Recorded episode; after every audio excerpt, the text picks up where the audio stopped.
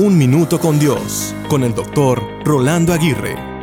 La soledad no es el solo estar sin una persona al lado. A veces la soledad más triste es aquella que se vive acompañada de personas y aún más de las personas equivocadas. En otras palabras, puedes vivir acompañado de personas a tu lado, pero aún sentirte solo o sola.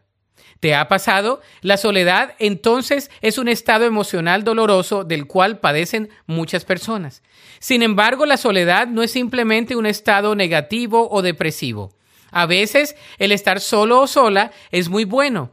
La soledad, cuando es bien usada, se convierte en un regalo que nos lleva a encontrar el propósito en alguna situación y muchas veces el propósito de nuestras vidas. En la soledad podemos reflexionar, meditar, formular y planear. En la soledad podemos reevaluar, reestructurar y replantear. En la soledad podemos tomar seguridad, adquirir confianza y emprender con tenacidad. Entonces, la soledad puede ser una gran bendición.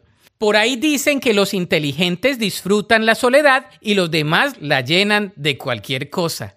¿Qué tal si nosotros llenamos nuestra soledad con la palabra de Dios?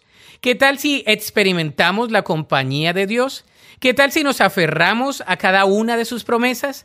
Solo así sabremos que espiritualmente nunca estamos solos, porque siempre hay un propósito cuando Dios está con nosotros.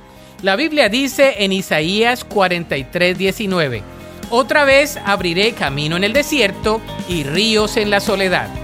Para escuchar episodios anteriores, visita unminutocondios.org.